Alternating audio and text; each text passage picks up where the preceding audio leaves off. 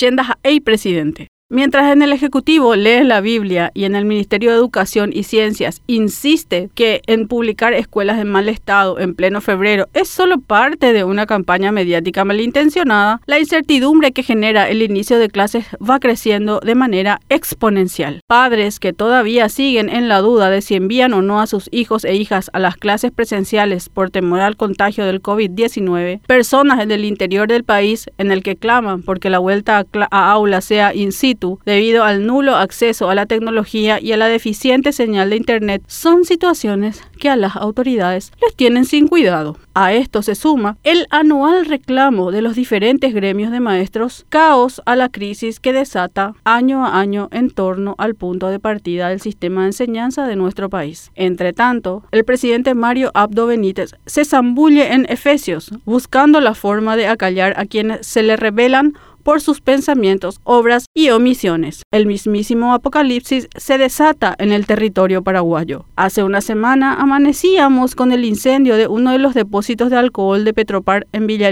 provocado, dicen fuentes oficiales, por la caída de un rayo sobre el mismo. Después de 36 horas de batalla contra las llamas, librada por los bomberos voluntarios, la situación dejó al desnudo que uno de los principales motores que mueven al país se encuentra en total estado de vulnerabilidad debido al que el sistema de pararrayos no funciona. Pese a tener una brigada de bomberos, no se cuenta con un sistema de alarma, ni mucho menos con los químicos en cantidad apropiada para combatir el fuego con mayor efectividad. En otro punto, no muy lejano, una escuela se derrumbó parcialmente solo a semanas del inicio de clases. La escuela Puerta del Sol quedó prácticamente inservible y dejó a la deriva a cientos de chicos, calificada como una desgracia con suerte menos mal que el hecho ocurrió cuando nadie estaba en el lugar. Este país es realmente un verdadero quilombo. No decimos que las cosas se solucionen con un chasquido de dedos, pero las autoridades cuanto menos deberían mostrar un poco de interés en ser empáticos y mostrar voluntad para solucionar estos casos que a medida que pasan los días va empeorando. Solo nos resta seguir reclamando porque Che,